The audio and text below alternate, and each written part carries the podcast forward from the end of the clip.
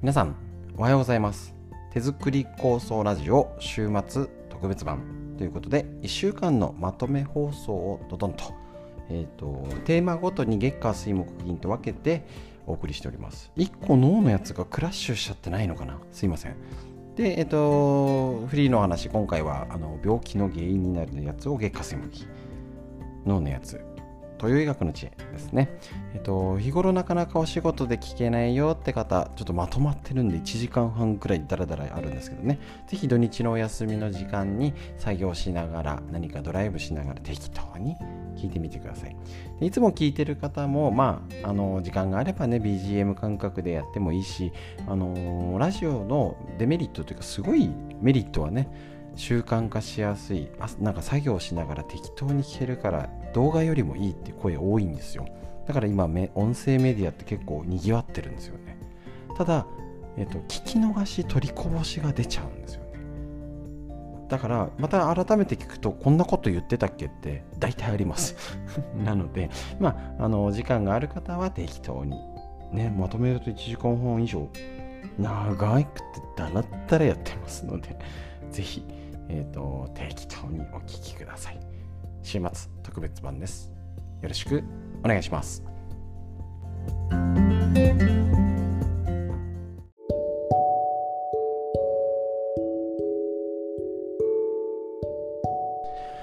はい、ということでですね、もうあの、なんかコロナの話もだいぶしなくていいかなみたいな、ね、ちょっとよくわからない感じになってきております。えっ、ー、と、一応ね、余分に学校が始まったから増えたってならなくてね、子供たちのなんかね、修学旅行だの運動会が通常通り行われればなっていうふうに願うばかりでございますと。いうことで今日フリーでお話しすることなんですけれど、えっとね、土曜日にですね手作り構想ウェブセミナーをえっと、やらせていただきましてですね、こちらね、なぜ人は病気になるのか、寺田武先生のクロスメディアパブリッシングよりお届けしているこちらの本からですね。現代人の病気の5大原因慢性炎症ストレス低血糖睡眠不足運動不足からあなたを守る方法ということでねこのお話をさせていただいたんですけれどもこれは良かったですね。えっ、と最初本見た時になんだ酵素のことねえじゃんって思ったんですけどいや違うなと。酵素のことが載ってないからどうしてもね酵素のなんかいいこと載ってないかなとかって見ちゃってたんですけどなんか急に思いついて違うなと。酵素をしてるからこそ酵素以外の原因っていうのを探る見方必要なんじゃないかな。やっぱね、あのー、手作り酵素ですっきりいろいろ解決したよって方ももちろんいらっしゃいますけどねあのここはいいけどここがちょっとねとかまだまだいろいろねあのうまくいってないなって方もちろんいらっしゃいますし酵素だけじゃなくて発酵食品食事に気をつけたり体を動かしたりね。あのだって普通大体本でな、ね、女性ホルモンだなんだって言っても結局なんか適度な運動して夜よく寝てなんかストレスがない生活を規則正しい生活を送りましょうみたいなね。みんなやっとるわみたいなね。食事だってもうひどい食事をしてた人は変えた方もちろんすぐね効果が出るかもしれないんですけどそもそももうある程度悪い食事をしてないとどうも食事もちろんねあのー、改善点はあるもののじゃあすごい変わるかっていうとそうでもなかったりします。そこでこの病気になる原因をこの慢性炎症ストレス低血糖睡眠不足運動不足これが原因でどこが問題になるのっていうのをちゃんとこれね書いてるのがねとってもいいんですしお医者さんがこういうのを書いてくれるっていうのが素晴らしい。しかも低血糖に触れてるっていいですよね。なかなかね低血え低血糖っていうふうに思っちゃいますもんね。これね低血糖の方が脳の昏睡起きて危ないですからね。で結局この5つの原因がによって悪くなるっていうのが働きとして、えっと、体のこちらバイプレーヤーってことで言ってるんですけど要はこの働き3つ。ミトコンドリア。神経伝達物質。ホルモン。こちらの3つなんですね。これが機能不全を起こした結果腸内環境が悪くなっちゃって病気になるよっていうね。これねもちろん原因は他にもあると思うんですけど体系立ててこうにまとまって言うってねお医者さんが言うのは素晴らしいと思います。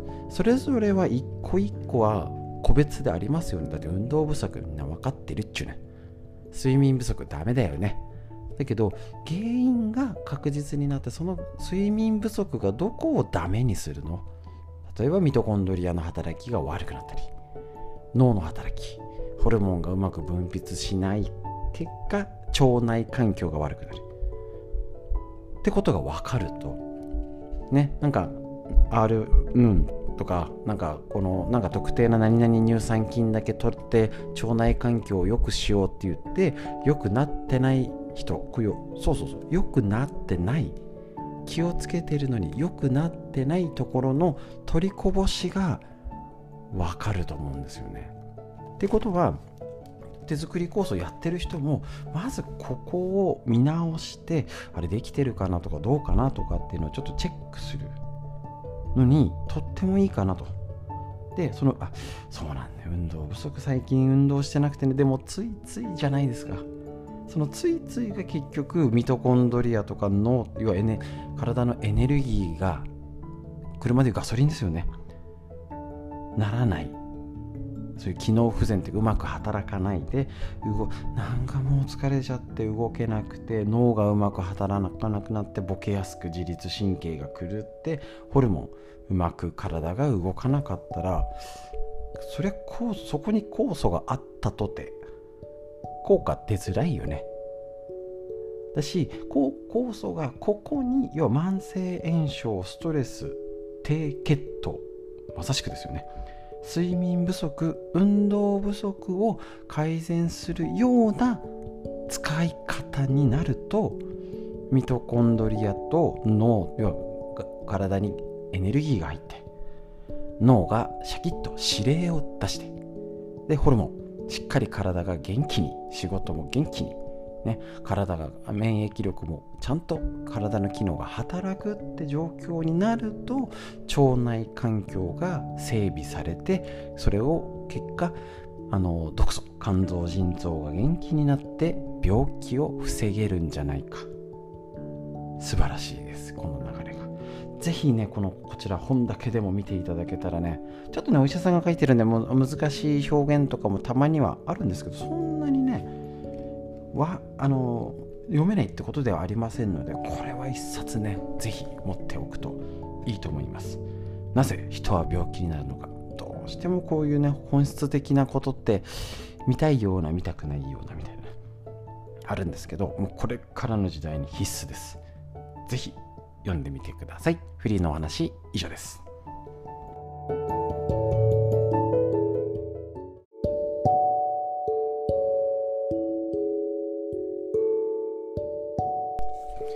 それではフリーでお話しするこちらのコーナーになります。ちょっとね今週はこのなぜ人は病気になるのか昨日も紹介したんですけどちょっとこのについて、えーと、確認しながらちょっと理解を深めるっていう感じに補足説明的な感じですね。もうまずは前のセミナーでまとめてお話ししましたけれども、えーと、補足説明として、えーとお話しさせていただきます。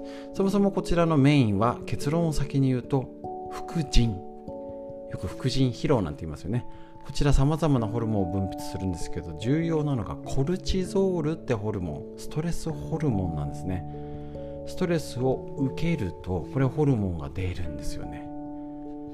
いやまあこれはあの正常な反応です。ただストレスを受けすぎるとこのコルチゾールがうまく作られなくなっちゃったり急に出なくなったり分泌のコントロールが乱れるんですね。で、えーと、こういう体の状態があると結局体のバランスが取れない。でこれは病気じゃないっていうのがネで結局このままほっといて疲れがうまく働いてないをほっとくと風船が破裂するように一気に潰れちゃって、えーと、立ち上がれなくて精神科に行っちゃうみたいな流れになるんですね。でそれが慢性炎症ストレス運動不足低血糖睡眠不足っていうことでえっ、ー、とあるんですね。であの低血糖がちょっと分かりづらかったかなとは思いますのでもう一度確認します。低血糖。病気を引き起こす5つの根本原因。要は低血糖だと病気になるよって思ってないんですよ。だからちょっと分かりづらいのかな。糖質制限ダイエットや血糖値を下げると謳われている特定保険用食品などなんとなく血糖値悪。出てますね。しかし糖というものは私たち人間の活動に欠かせないエネルギー源です。私たちが食事をとると食材に含まれる炭水化物などが消化吸収されブドウ糖となります。このブドウ糖は脳神経系赤血球筋肉などの働きにおける重要なエネルギー源となります。血糖値とはこのブドウ糖が血液中に含まれる濃度のことを言います。ここでえ、ー、とまあ基本的なけあの数値はあるんですけど低血糖とは血糖値が一般に70以下になると、あのー、良くなくて50以下だと低血糖。これね意識がなくなって昏睡。やばいです。30以下になると。この低血糖どうなるの？で低血糖イコールミトコンドリア機能障害ってなるってことなんですね。トコンドリアなんかねこの横文字がよくわかんないですね。これ、えっと、要はエネルギーがで生まれないんです。車でいうガソリンが入らない。でこれあのちょっとねあの、ミトコンドリアの機能低下による弊害っていうことでのえーと、こちらね補足説明として、えーと、一応一この本で紹介されているのが内科胃腸科要はミトコンドリアがうまく働かないと疲れやすい。寝起きが悪い。風邪をひきやすい。むくみがある。便秘や下痢。食欲不振吐き気があるなんて内科胃腸系の病気。病気では症状ですね。循環器脳神経では動悸息切れ胸が痛む頭痛頭が重いよと。婦人科では冷え症月経の異常生理の異常ですね。心療内科だと神経過敏注意力低下イライラ。これ全部ミトコンドリアの機能低下による弊害。皮膚科だと先発時に髪の毛が抜けやすいあざがよくできる湿疹ができやすい顔色が悪い。歯科耳鼻科の関わるやつだと喉の不快感立ちくらみめまい耳鳴り歯茎の出血。整形外科に関わるやつは肩こり腰痛背中の痛みなんていうのもミトコンドリア。これがうまく働かないよっていうのがあります。で例えば糖質はしっかりとってるよって言っても結構甘なんか年取って甘いもの食べたくなったりしません？そうなんですよね。これ体がうまく使いこなせなくて体が欲してるんですよね。だからなんか昔そんなあれだったけど休憩の時甘いもの食べるとやたら美味しいんだよねっていうとうまくいってない糖が。でこの糖のもまたねややこしいんでね適当でいいんですよ。要は入ってるか入ってないかだけじゃなくて入った糖がうまく使いこなせてないのか。でまた例えばそれ使いこなせてるんだけどインスリンとの反応インスリンは血糖値下げるんですよね。取り組むために下げるんですけどインスリンとの対応が悪くてうまく噛み合わなくて血液中に余っちゃう。これも高血糖ある意味高血糖になっちゃうからそれを下げろ下げろっていうのは実は体で言ったらエネルギーを作るな作るなとも一緒になっちゃうんです。決してこれは過剰に食べ過ぎてる。ね、何でも食べろっていう意味ではありません。低血糖。こういう目でちょっと見てみてみましょう。このね病気の原因とっても大事です。酵素の活用に使えそうです。以上です。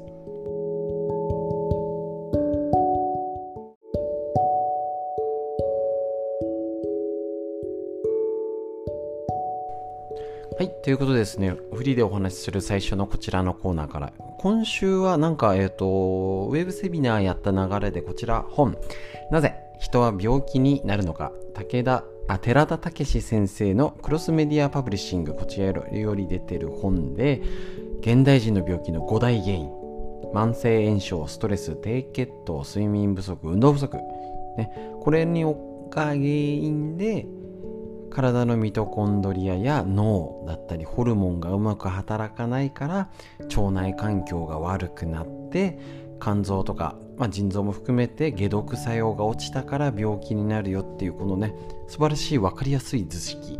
これを学ばないとじゃあ酵素飲んでてもなかなかねとか酵素以外も皆さん頑張ってるんですよ。食事気をつけてあれしてこれして。なぜ効かないのか。がここの一つ指標になると思います。これだけで全ては語れないんですけど、えーと、こういう入り口切り口はとっても分かりやすくて素晴らしいのであの本の中身をご紹介しちゃってます今週ね。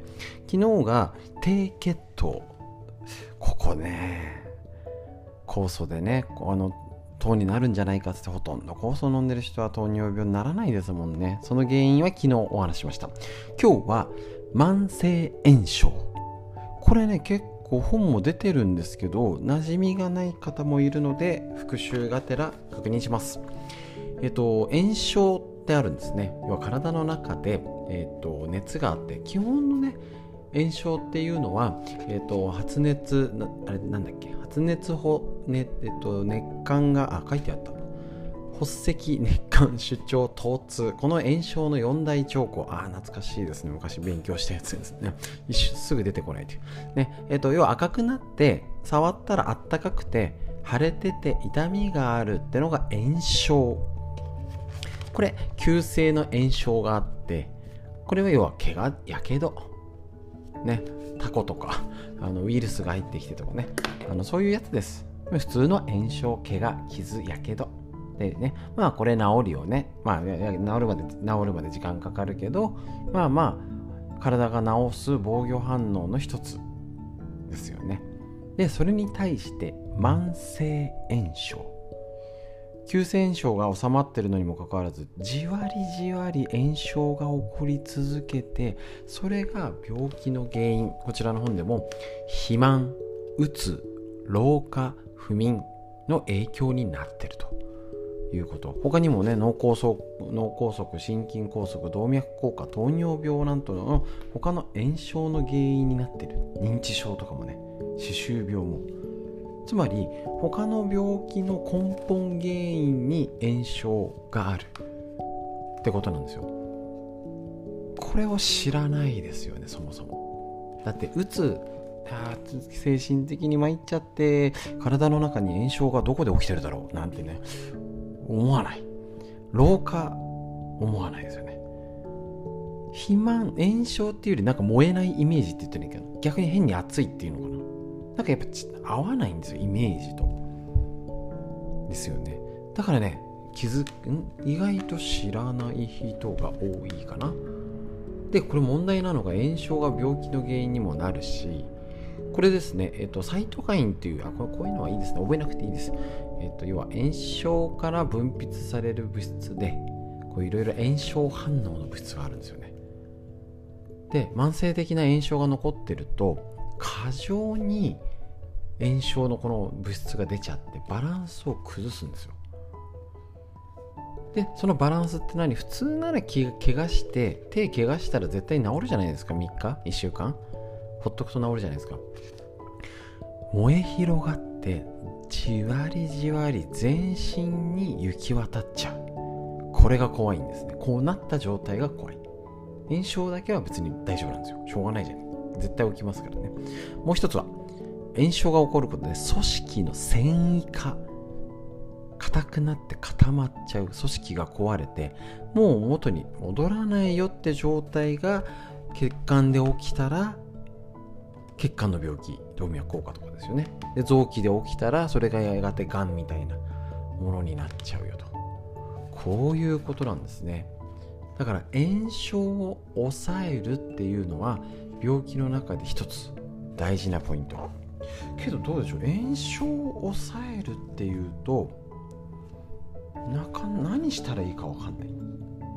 まあそれが基本的には昔は薬を用いて楽にするのがえーと、薬だ草を用いて楽にするですね。植物で炎症抑えたりとかしたわけですよね。だから、えーと、植物使って傷やけどとかうちのおばあちゃんも一番上の子の時はおばあちゃん生きてたんであちょうど15年丸々経つのかな亡くなって。生きてたら111歳。うちの長女は、ね、ひ孫は抱っこできたので。でね皮膚の湿疹が出てた時に桃の葉使えみたいなね。湿疹って炎症アトピーアレルギー炎症ですよね。それを草の葉っぱ使えと。桃の葉っぱの桃の木の葉っぱを使えと。それだと思います。皆さんが酵素で仕込んでるもの。この生きている植物に炎症を抑える物質がもうそもそもあって私たちがあの病気を治してあげようじゃないんですよね。あのそういう言い方しちゃいけないとかいう問題じゃないんですよ。もう地球の生命なんですかもうエネルギー恵み塊ですよね。光合成している植物。もうねその力をどう拝借するかっていうことが体を元気にするポイントになるんです。だから別に炎症がサイトカインだなんだ覚えなくていいんですよ。ただ今はこういうことを通じてああむだから昔のは良かったんだっていうことがつながってじゃあ手作り酵素ってどういう立ち位置って整理できると今の現代で生きる病気や悩みで家庭でケアする方法につながると思っています。そのためにはこんなことぐらいふわっと分かんない細かいことは覚えなくていいんですよ。ふわっと一緒にお勉強するとそれが明確にちゃんとできてくるかなと思います。いつも言っておりますけどねよく痛みつらさっていう本小説があるとしたら目次が分かんないんですよ。内訳が分かんない。どこが痛いのかな。本当は原因がどこなの。その目次を一緒に作っていきましょう。そのヒントになるのがこちらの参考本。フリーのお話以上です。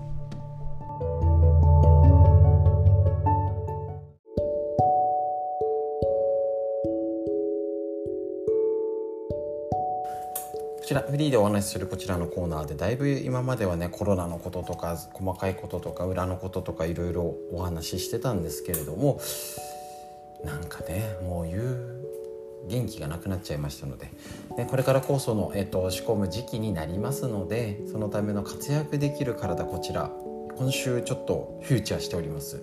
フューチャーって久々に言ったらなぜなぜ人は病気になるのか。寺田武先生のクロスメディアパブリッシングよりこちらの出てる本。これが素晴らしいんですね。最初は酵素のこと載ってねえじゃんって思ったんですけど逆だと。酵素以外の要因こちら現代人の病気の5大原因。慢性炎症。ストレス。低血糖。睡眠不足。運動不足が悪いよと。原因だよと。もうねお酒飲んだからタバコ。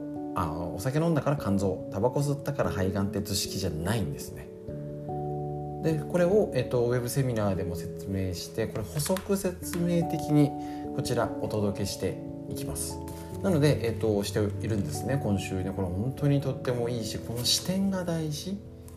でさらにこのことが分かった上で酵素をどう活用できるのかなってなるといい感じですね。で、えっと、大きな、えっと、流れとしてこの5大原因。慢性炎症ストレス低血糖睡眠不足運動不足がなると何に悪いのっていうのがこのこちらでいうバイプレイヤーっていう言い方裏方さんですよね。これが、あのー、働きが悪くなっちゃうよっていうのが3つ。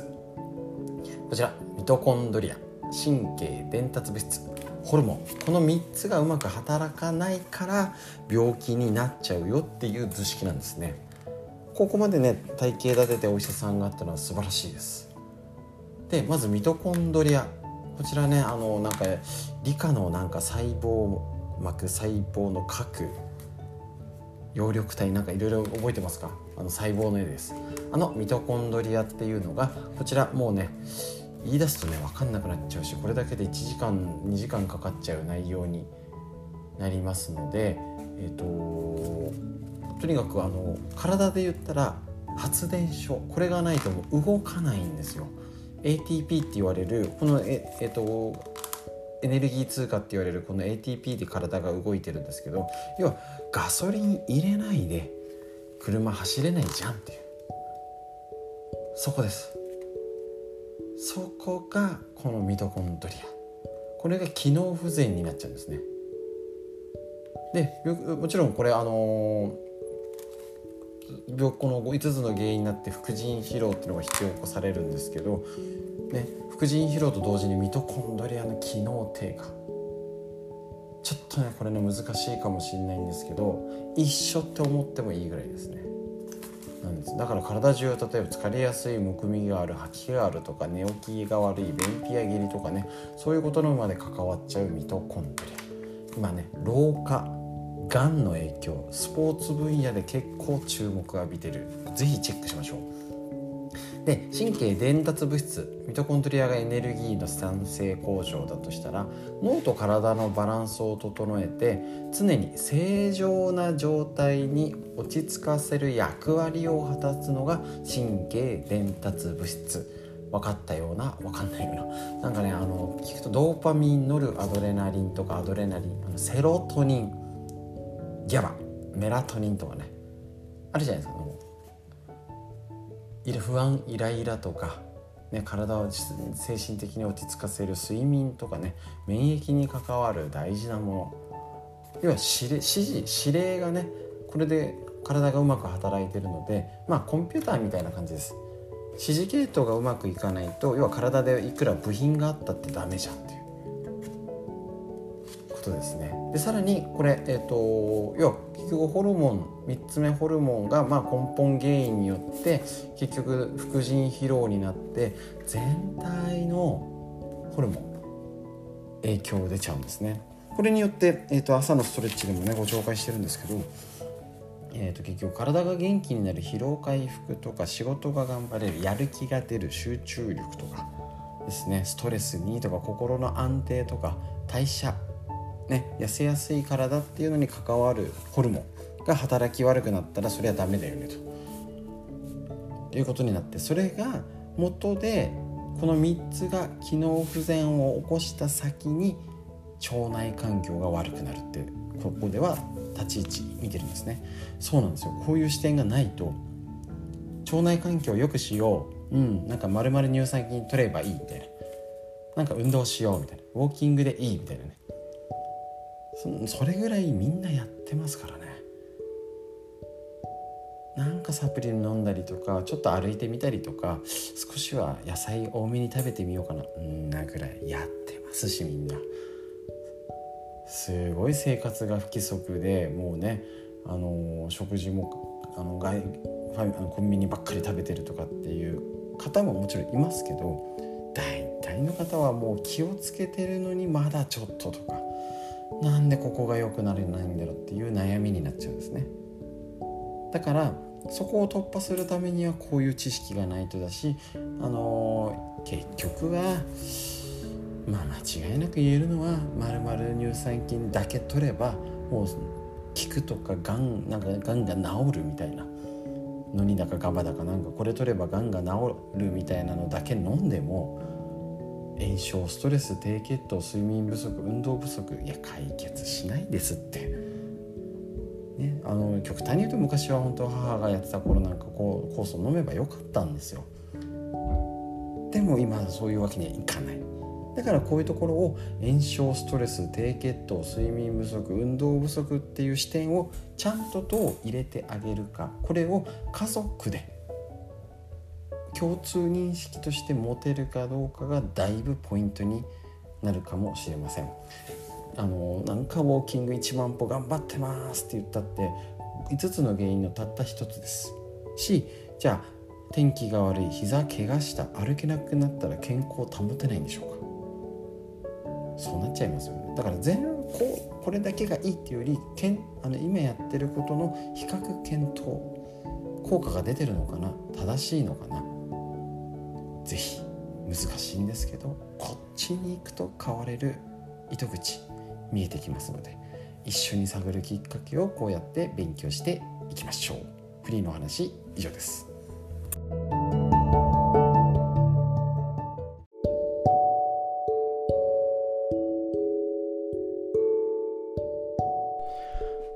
えーと、今週お届けしておりますこちら参考本「なぜ人は病気になるのか」寺田武史先生のクロスメディアパブリッシングよりお届けしています。こちらの内容。いやーなんか熱くなっちゃっていろいろ喋っちゃいましたね。こういうことまああのウェブウェブセミナーでもお届けしたんですけれども補足的にお届けしまして今日は多分その時話してない内容この本から紹介したいと思います。結局、えー、とここまで紹介した5つの根本原因慢性慢性炎症ストレス低血糖睡眠不足運動不足が原因で、まあ、これが悪悪さするとですね。じゃあどこが悪くなるの？ということで3つのバイプレイヤーということでミトコンドリア脳の神経。ホルモンっていうことで特にまたコルチゾールっていうのが注目を集めて結局副腎疲労っていうことで体ののバランスが崩れます。その行き着く先が腸内環境悪化と結局肝臓からのデトックス機能が低下する。この結果あらゆる病気を引き起こすっていうメカニズムとして紹介してるんですね。こういう体系だってのねやり方はとってもねいいのでぜひおすすめです。そうすると、えー、わかると思うんですよ。まるまる乳酸菌だけ取ってていいわけないと。そういうことですよね。で、手作り酵素っていうものがこの慢性炎症を抑える、ストレスを軽減させて、低血糖、まあ、まさしくね、低血糖ね、睡眠不足、運動不足を改善するような使い方、飲み方、他の気をつけ方をしないと、酵素もうまく働かなくて要は結局腸内環境が悪化するだったり肝臓のデトックスが働かないよにつながっちゃうってことなんですよ。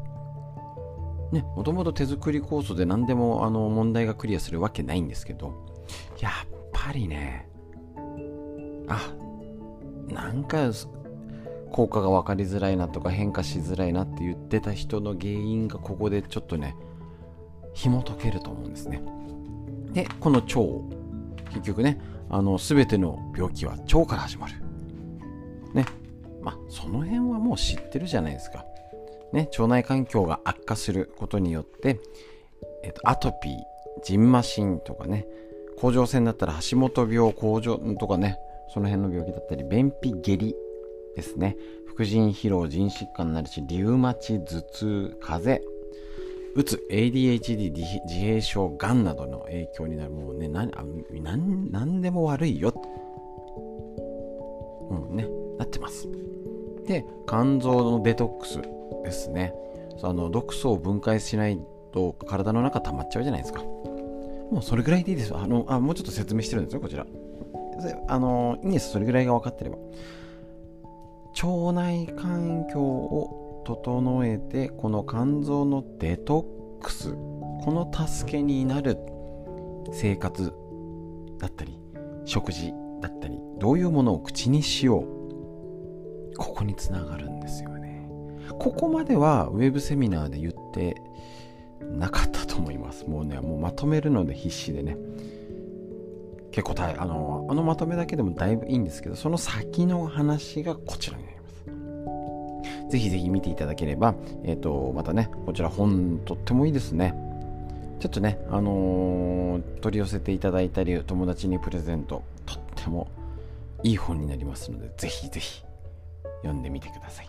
こちら、なぜ人は病気になるのか、こういうことを学ばないと、体にいいものを取るだけ、なんとなくウォーキングして、なんかまあいわゆる普通の生活習慣を正してあのストレスを減らしているような健康そうな食事をしてあの生活習慣しててもなんか良くならないなっていうことが分かってくると思うんですね。逆にそれを邪魔するマイナスの要因が多すぎちゃってるんですね今ね。いつも言ってます。お酒飲んだら肝臓。タバコ吸ったら肺がんっていう図式がもう遠の昔に崩れております。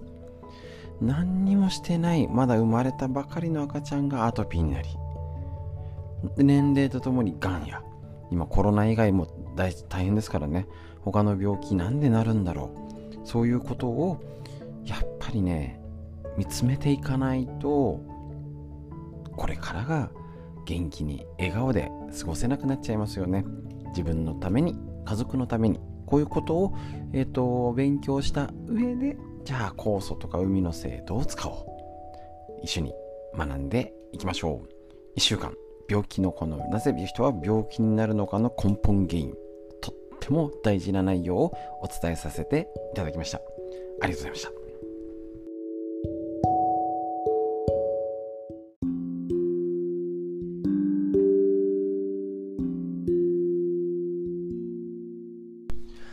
て脳についてのお話。40歳から始める脳の老化を防ぐ習慣。和田秀樹先生のディスカバー形式よりこちら新書のね本より脳のこと。40歳からっていうことは40歳50歳の働き盛り仕事真っ盛りの世代が、えーと、脳とかねうつとか自律神経の問題これから増えていくと思います。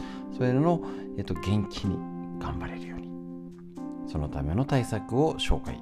ともうだいぶ40歳がだいぶ前に 過ぎ去っちゃってるかあの皆様方へ というか、えーと、もうね今老化いきなり明日ね急に家族の顔がわからなくなっちゃうとか急に徘徊しちゃうってないと思うんですよ。ほぼほぼ。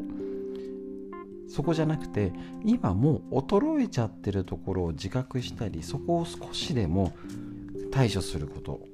今衰えてることも今コロナでさらに悪化してるっていうイメージ。持ってないとね困っちゃいますよね。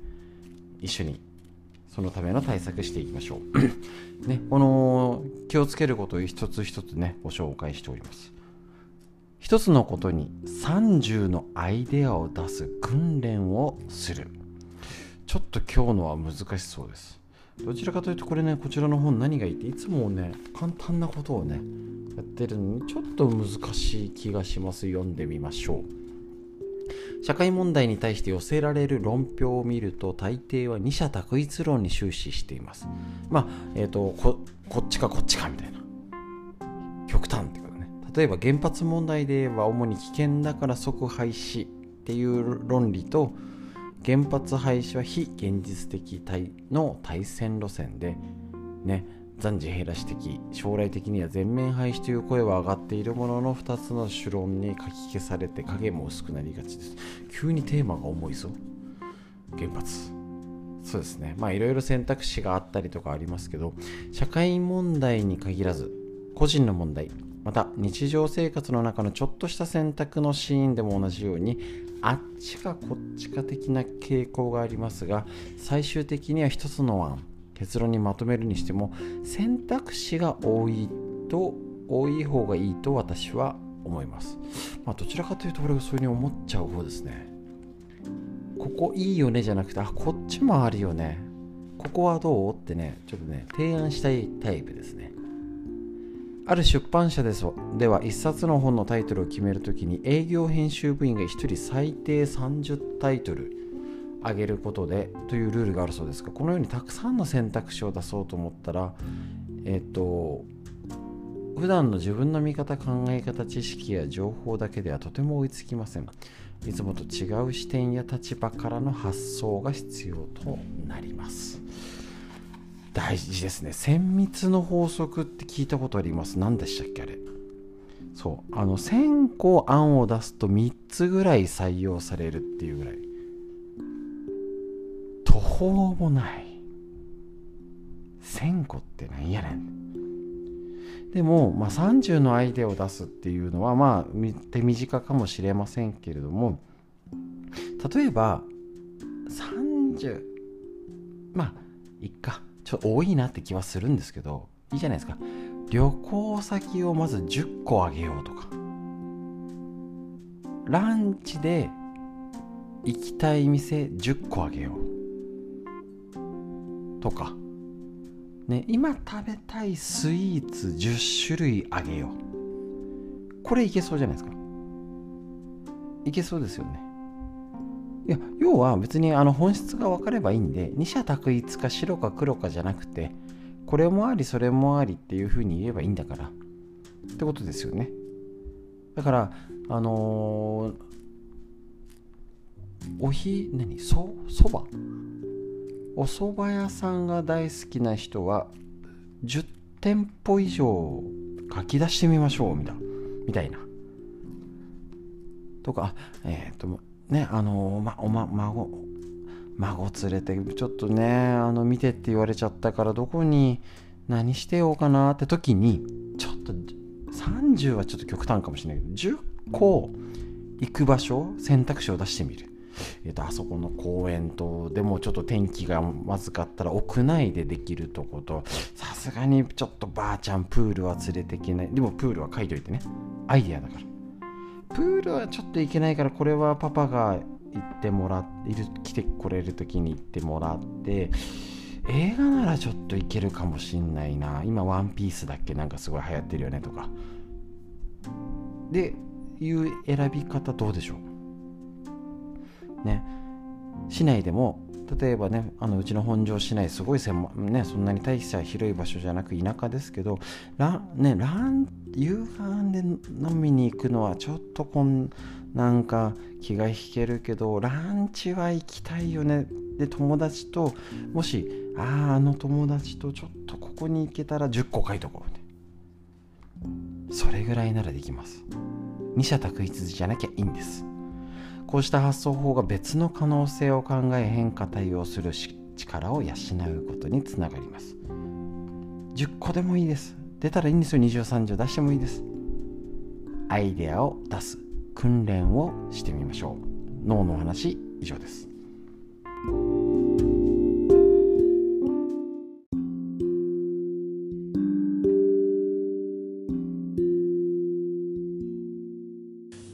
いてこちら。40歳から始める脳の老化を防ぐ習慣和田秀樹先生のディスカバー形式よりこちらご紹介していきます。40歳から始める脳の老化っていうとねもう遅いかもって思ってる方々、えーと、ご安心ください。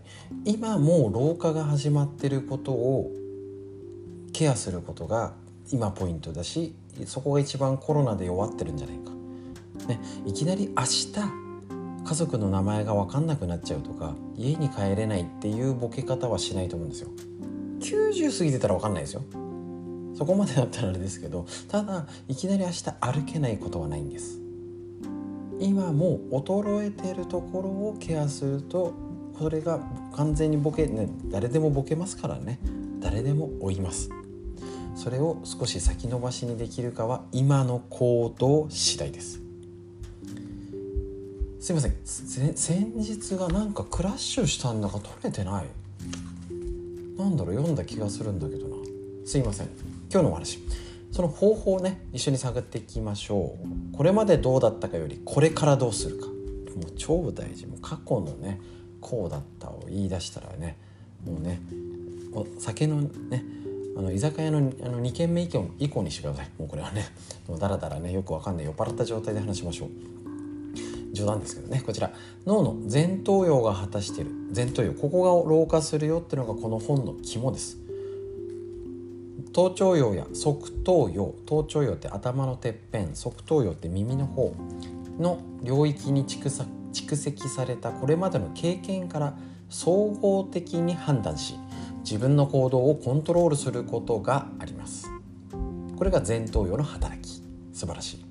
これは多くの動物に共通していることなのですが他の動物と人間が違うのは自分の行動を決めるにあたって前頭葉が過去の経験だけでなくさらに未来の予測や展望を立ててそれを重視しながら判断するという点です。なるほど。これが他の動物と違う。つまりこれまでこうだったからこうするではなくこれまでこうだったが未来これからはこうなりそうだっていう未来予測をして行動できるという思考なんです。どうでしょうか？思ってますか？前頭葉が活発に働いていればこのようにこれからはこうなりそうという仮説を立てたりこうなりそうだからこうするというシミュレーションを行うことができるんです。これプラスもマイナスも働くので要注意。書いてないから。つまり未来を悪く捉えるのかこれもできちゃうってことです。で過去は変えられないとかよくお話ありますよね。で過去の栄光とか昔はこうだ。もうだって私ね40今度2歳ですけど今子供が小学校通っててねたかだか40年生きた私でさえ私の小学校の時代あれ30 35年前。30年以上前でもうすごい変わっちゃったんですよ。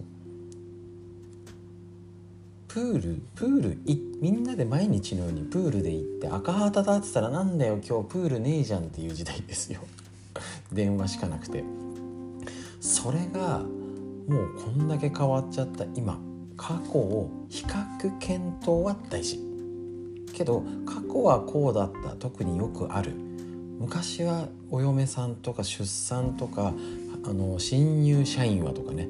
昔は俺の時は私の時はこうだったものだっていう物言いをやめてください。やめましょう。もうそれだけでボケます。もう脳を退化します。もうそう言っちゃっていいぐらいです。だってそういう書いてあるんですもんね。過去のことでしか判断しちゃダメだってことです。他の動物と一緒です。人間なのでそれと今を比較して言い悪い分析ならいいですよね。だしあとはあの昔の世代の方同士で今の若者を、えーと、愚痴言ってください。ね、いいんです思うのはだいいんですよ。昔はこのこうだったとか。なんでこんな簡単に今できるのとか。ねいいんです。時代が違いすぎるんですよね。だけどそれを愚痴を言い言い合える仲間同士で上手に言いましょうね。それを若い人に向かって言っちゃうと今の時代アウトです。もうあこの人と近寄らない方がいいって判断されますからね。本当ですから。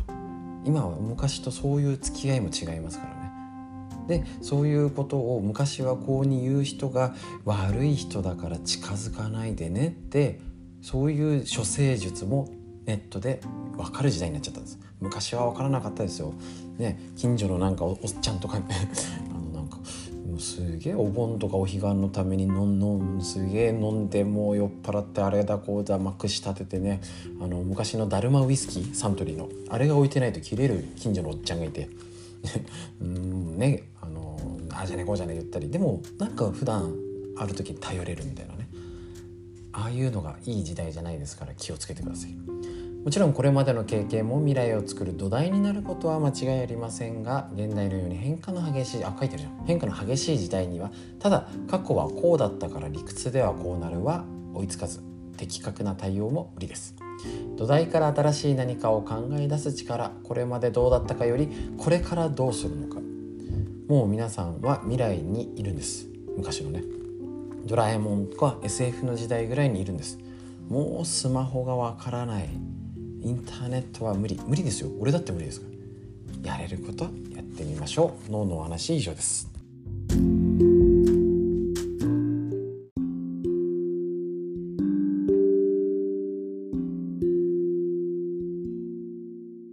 続いてこちら。脳を元気にする方法を探っていきましょう。参考本。40歳から始める。脳の老化を防ぐ習慣。和田秀樹先生のディスカバー形修理。新書ですね。こちらがっても分かりやすい、ね、40歳50歳働き盛りの方は是非一緒にねこの今自律神経とかうつとかでね仕事できない家事育児ができないってなっちゃ困りますから元気にしていきましょう。その糸口を探ります。もうだいぶ4050が前だよっていう方は今もうすでに衰えてるところって視点で見てみましょう。またはコロナでだいぶ弱ってるところってみましょう。今いきなり明日でご主人の名前が分かんなくなっちゃう今どこにいるか分かんなくなっちゃうっていうことは少ないじゃないですか。だんだんとあの老化してきます。残念ながら。でそれがもうすでになってるところをケアするとこの視点が大事。その実践方法をずっと紹介している今日が26個目。失敗の可能性があることもやってみる。脳の若さを保つには自分の考えとその考えを実行することをセットにすることが大切。大事ですよね。言ったこと有言実行ってことですよね。昔の人はよくいい言葉にしました。何にせよ興味を持ったらすぐに具体的な行動に移すべしです。面倒くさがって何もしないようでは前頭葉の老化が進んでしまいます。自分の好奇心に従って行動する時に実験的精神が必要になりますがこの実験は失敗が伴う可能性のものだけでなければ意味がありません。まあ失敗前提でやるってわけじゃないですけどここね年齢とともに衰えるんですよ。やってみりゃいいんですよ。でね私芦沢ではですねこのねもう何も考えずにやってみるっていうのが結構得意でですね。あの朝のライブ配信あの LINE ライブもう3年ぐらい前って本当にもう10代の女性しかいない。ここにおじさん40のおじさんがストレッチ乗せていいのかが今は男性もいたりねいろんな方やってますけど女子しかいない。10代とか。ありえない。あの知らあの分かってたらやんなかったですよね。けど LINE ライブがみんなに見やすいからよく分かんないけど前日に見て初めて開けてみていいやこれ使ってみようポチっていうんでライブ配信始めました。で2年半続いております。皆様のおかげです。これが大事なんじゃないでしょう。か私もこれをね是非ね、まあ、思い立たないとやらないんですけどこのやってみる精神が大事。学校の理科室で行う実験ではあらかじめ結果が分かっていることがほとんどですが本来実験とは未知へ未知のものへの挑戦であり失敗の可能性が織り込まれたものです。逆に言えば失敗する可能性のないものは実験とは言えませんなんて言ってるんですけどちょっと今日テーマがでかいぞ。まあちょっとね仰々しく言ってるような感じがするんですけどなんか気になる店があったら新しい店行ってみりゃいいんじゃんとか。そういう感じですよね。なんかあの服とか行ってもねもうそんな服もいろいろ着ないし近場のユニクロとか行っちゃうじゃないですか。でいいんですよそれで。であのそうするとあの逆に紳士服いつものここよりユニクロっていうとかなり年齢層幅広いじゃないですか。まあ上上の10代っていうよりは上目に設定されてますけどだから買ってみりゃいいんですよ。だったり買ったことない色買えばいいんですよ。たまには。この想定外がなんか実験なんかこういう言い方するとすごいなんか大変なことをしなきゃですごいお金もかかって時間もかかりそうなんですけどなんかいつもに今年はユニクロのダウン違う色買おうでもいいじゃないですか。なんかもうここの店行ったらですねあの地元のこの辺から群馬にあるですね扇屋ラーメンってとこ行ったらですねもう絶対味噌しか頼まないんですよ。そうそこ。それを醤油に浮気してみましょう。それでもいいんですよね。本当に。あの朝日しか飲まない旦那さんとかいるじゃないですか。キリンもうまいですよ。札幌もうまいですよ。今ねサワー系なんかいろんな種類出てますから。お茶だってねいろんな種類のお茶水麦茶もいろいろルイボスティーだのなんいっぱいあるじゃないですか。そんなぐらいです。なんかあのそんなぐらいを常にしてる人が若々しいです。そんなねエベレストに乗ってなんかねホノルルマラソンに挑戦する人だけが若いんじゃないですからそんなぐらい身近な小さな挑戦。ちょっと一歩の勇気。それだけで十分脳が変わります。脳を変えて元気になりましょう。脳の話以上です。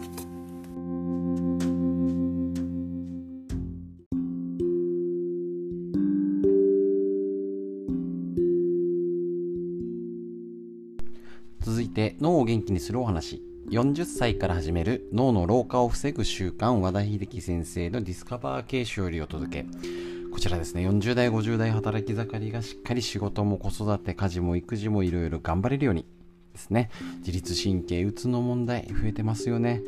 で60代70代もうだいぶ40歳が遠ざかっちゃった方々え今やるべきこと特に今日のお話がね心に刺さると思いますのでズキドキ感じてください。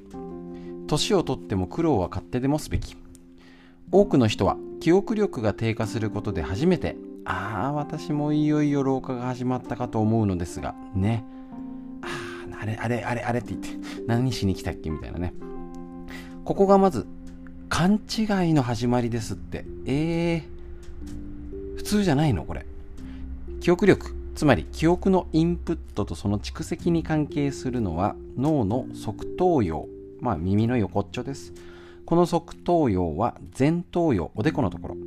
前頭葉と比較すると老化が始まるのが遅いという特徴があります。記憶力が低下し始めるとっくの前に前頭葉の老化が始まってるというわけなんです。っていうことはああ私もいよいよ老化がねなんか忘れっぽくなっちゃったなと思ったらだいぶ前頭葉は老化しちゃってるってことらしいんですよ奥さん。やばいですね。若い頃は視野が狭くても年を取って経験を積むほど多彩なものの見方ができるようになると一般的には考えられがちですがうん瞬発力は減るけど経験値がみたいなね。これも大いなる勘違いです。ドキッ。チーンですね。もうこの先読み読みますか読まないですか？年を取り始めまだ側頭葉は健在だが前頭葉は老化している時に特に目立つのは以前はこうだったからとりあえず同じようにしておけば問題はない。といういわゆる前例踏襲型思考。結構いますよ。いますよ。いますよ。これは前頭葉の未来型思考。なるほど。未来型思考ができなくなってしまっているゆえに陥る思考法ですがあ正確じゃないってことなんですね。老化によって未来型思考じゃなくなってるってことですよね。なるほど。つまり、えーと、過去の事例だけで比較しちゃって創造性多様性もない。特に今のインターネットのこの時代昔は良かった。いいんですよ思っても。昔は良かったからじゃあ今はどうやって楽しもうかな。ね50代60代は良かった。70代80代をどう楽しもうかな。コロナが落ち着いたらどこ旅行行こうかなとかって未来の楽しみを見つけられない方。性格じゃなくて老化です。さらに年を取ると仕事上のミス失敗もしなくなるものですがそれを亀の甲より年の甲。流れの先が読めるようになったからだ。って思うのも勘違い。そして何よりこうした勘違いを起こしてしまうのもひとえに前頭葉がこの本のテーマです。前頭葉が老化しているからに他なりません。なるほど。脳が老化してくると自分に心地いいことを好むようになります。あー。ですよね。それ自分の都合のいいように物事を解釈して自ら無理や苦労をすることを避けるしなくなるんですよ。若い頃してた人でも。上手に言い訳作ったりとか。人生100年時代。そうですよね。40代50代ってってもまだ半分なんですよね。私42ですけど100に今度なるのか。100まで生きるのにはまだ全然ですね。だからです。若い頃の苦労は勝手でもするものと言いますが脳の老化防止のために今こういう学び本を読むってめんどくさいし新しいこと取り入れるって大変なんですよね。だけどそうすると間違いないですね。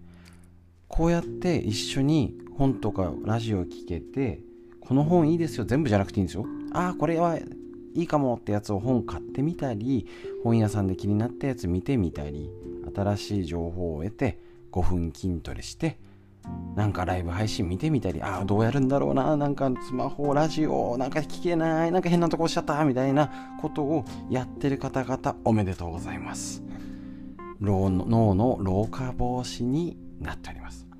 何もしてない方まだまだ大丈夫。まだまだ今からやりましょう。もう行動して継続できてる方おめでとうございます。大丈夫です。一緒にこのまま進んでいきましょう。脳のお話以上です。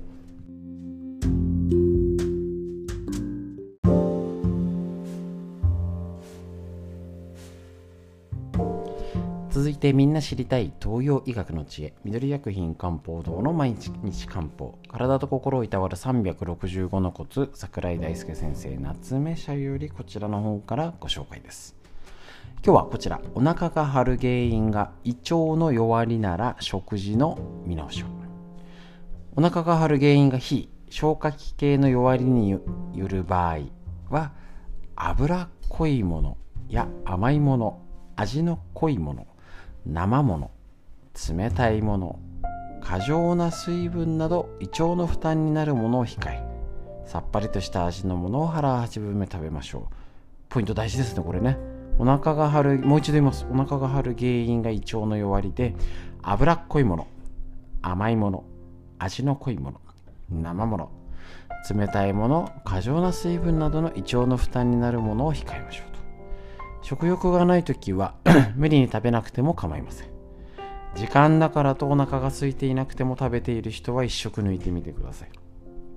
お腹が張る原因ね。そしてお腹が空いたら小さなおにぎりや蒸した芋りんごなどを食べるといいですと。これらには薬膳的に胃腸の不調を整える作用があるとされています。注意したいのはお菓子などの甘いもの。べたくなっちゃうんですよね。こうしたものを食べると火がさらに胃腸系さらに弱ってしまいます。実は胃腸が弱る原因はもう一つありそれは生まれながらにして弱い場合ありますよね。もともと。ね。ちょっと食べたらちょっと下しちゃうとかね。そうした人は周りが冷たいものを食べていても自分は避けるなど人よりも胃腸のケアを重要視してくださいね。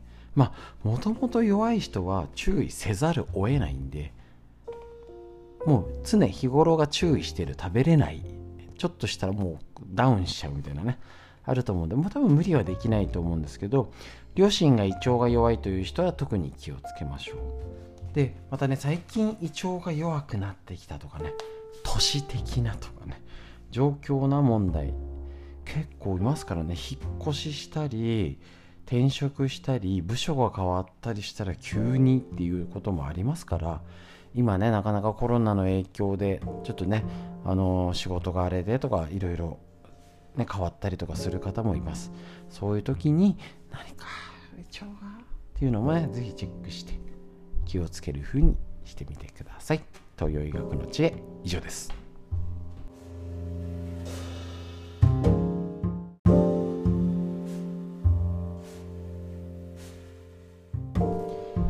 続いてみんな知りたい東洋医学の知恵緑薬品漢方堂の毎日漢方。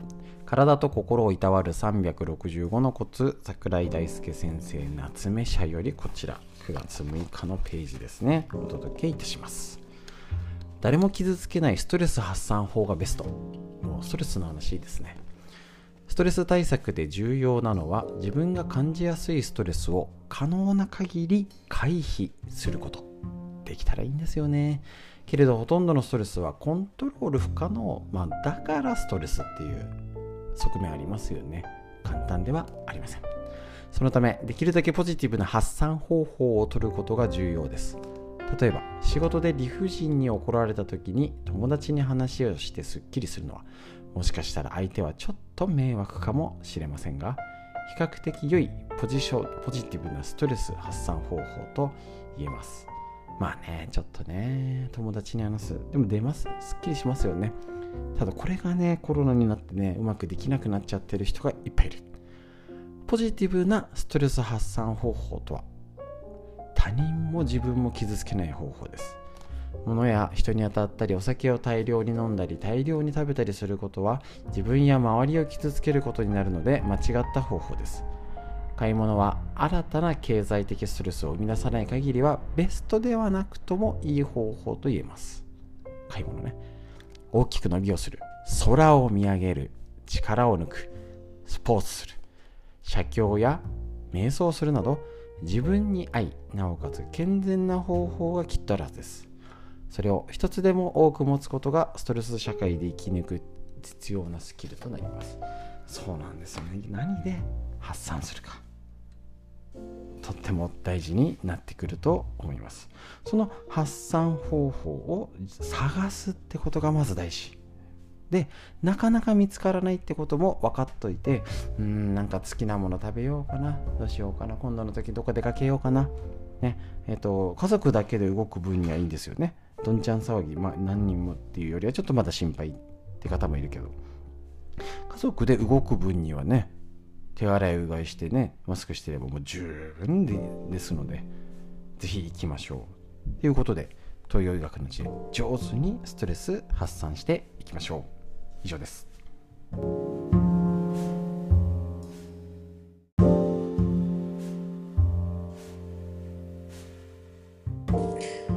続いて皆知りたい東洋医学の知恵。緑薬品漢方堂の毎日漢方。体と心をいたわる365のコツ桜井大輔先生の夏飯より。こちら9月6日のページあ9月7日のページですね。はい。を参考に紹介したいと思います。前回ストレスの話をいたしまして今日あドンピシャリじゃないですか。昨日からね昼ですね。低気圧が近づいてるから体調が悪いのは本当？そう知らない方もまだいるんですよね。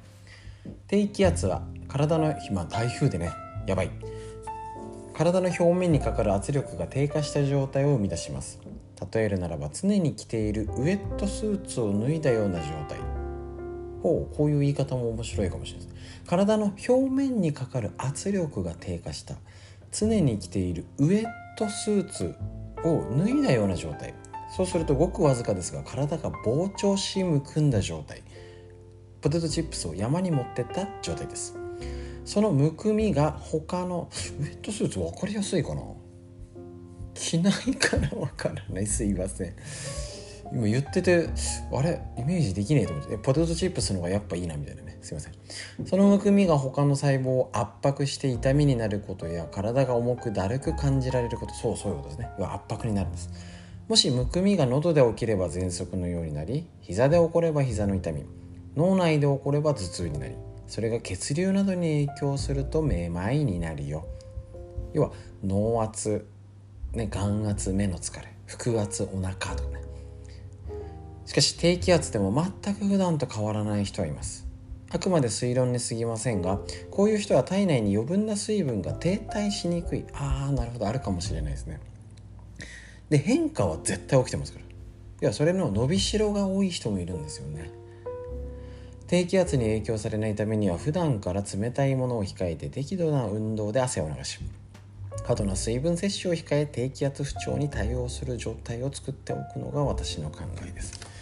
間違いないですね。あとはその体積が変わるので関節ストレッチマッサージがいいですよ。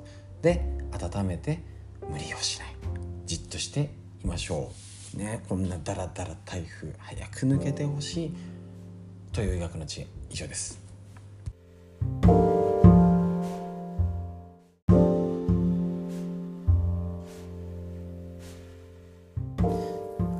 続いてみんな知りたい東洋医学の知恵。緑薬品漢方堂の毎日漢方。体と心をいたわる365のコツ。桜井大輔先生の夏目社より。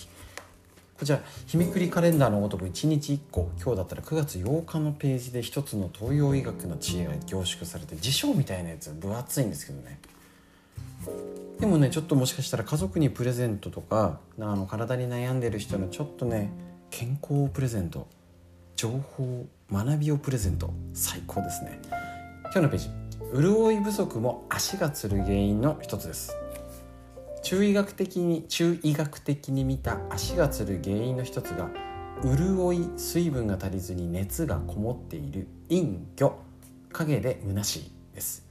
影は陰は体内を巡って組織や細胞に潤いと栄養を与えている体液。これが不足している場合は組織に潤いが届かないことで要は水分不足だから冷えない。水が一番冷やしますからね。熱がこもったような症状を伴い筋肉がつりやすくなります。そうは言っても陰の不足をどう自覚すればいい？これはこれが難しいんです東洋医学ね。陰と陽の関係です。これが、えっと、陰の不足で見られる症状。ああいいですね。この不足を挙げておきましょう。よくある症状で陰の不足っていうの要は潤い不足だなっていう症状が頬が赤い顔ですね。や顔だけほてっちゃってる状態。熱があの抑えられない。手足がほてる。補足すると手足だけほてる。顔や頭がのぼせやすい。寝汗をかく。朝は低低体温でも午後になると微熱が出る。更年期とかでありそうですね。足腰がだるい。口が乾く。肌が乾燥してかゆい。舌や唇が赤い色が濃い。ベロですね。ベロのねベロや唇が赤い色が濃い。ベロののりが薄い。ベロえーって出したのりですね。またはない。ベロに亀裂がある。絶心って言って結構ベロを東洋医学重視しますけどね。このようにね体がなってると体がうまく巡ってない水分不足だし手作り酵素もしくは食事も気をつけてても要は栄養素入れても活用されてないってことなんですよ。ここなんですよね。なんか酵素飲めば全てクリアするわけないんですよ。な魔法の薬だったらもう全世界に広まってます。じゃなくてこれをどう使うか。手作りだったり季節四季を季節を間違わないだったり。こういうことの、えっと、本質を学ぶ羅針盤が手作りコースだと思っていますのでそれをちゃんとはっきり切るようにするにはこういうチェック。東洋医学がねあの入りやすい。ちゃんと勉強するとややこしいんですよ。ですけどこういうのをちょっとねあのやっていくと日頃の健康やがんいいこと他にしてるのに肌がカサカサしてたら潤い不足じゃんって。水分取ろうねとか保湿しようねほら行動ができるじゃないですか。そのための学びです。という逆の知恵以上です。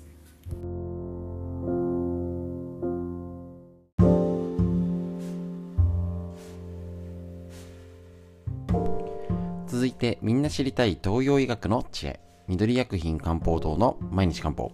体と心をいたわる365のコツ桜井大輔先生の夏目社より日めくりカレンダーのごとく毎日一日一つの格言。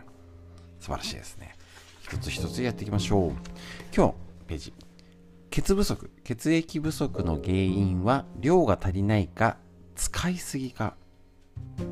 なるほど。中医学が指す血血が足りない状態とは個々の体に対して血が十分にない状態。または血が細胞に潤いと栄養を与える作用が低下した状態を示します。原因は下記の通りです。そのその血不足になる原因ですね。血の材料となる食べ物の不足。飲食物ですね。消化器系の胃腸系の弱りによる栄養吸収力。材料はあっても吸収できないっていう問題。続いて3つ目腎の機能低下による血液の生成要は作り出す力ですね。材料はあるけど作り出せない。過度の資料。思い込みや目の使いすぎによる消耗要は血液を使いすぎちゃう。過労や慢性病による消量消耗。なんか病気を治すために使いすぎちゃう。単純に出血による消耗。生理とかのもありますよね。基本的には作りきれていない1から3血の材料の不足。そもそも食べる量が少ない。食べても吸収できない。あっても使いこなせない。っていう問題が多いと。血の不足によって引き起こされる症状はめまい視力減退顔面蒼白唇や舌の色が淡い。爪の色が淡い。爪が脆い。かけやすい体が硬い筋肉がつる。脈が弱いなどこの他に中医学では精神活動を支えることも血の役割なので不足すると忘れっぽい。不眠不安やる気の低下なども見られます。逆に言うとこれらの症状が見られる場合は血の不足を疑います。足がつったら血の不足？体が硬いのが血の不足？思わないですよね。脈はなんかねありそう。なんか色が薄いっていうのはね視力もちょっとね結びつかないかもしれませんね。ただこの東洋医学大事なのはそんな普通はそんな原因と思わないよねっていうのが当たり前に言ってるってことは可能性ね違う角度で対処できるんじゃないかってことを秘めてるということ。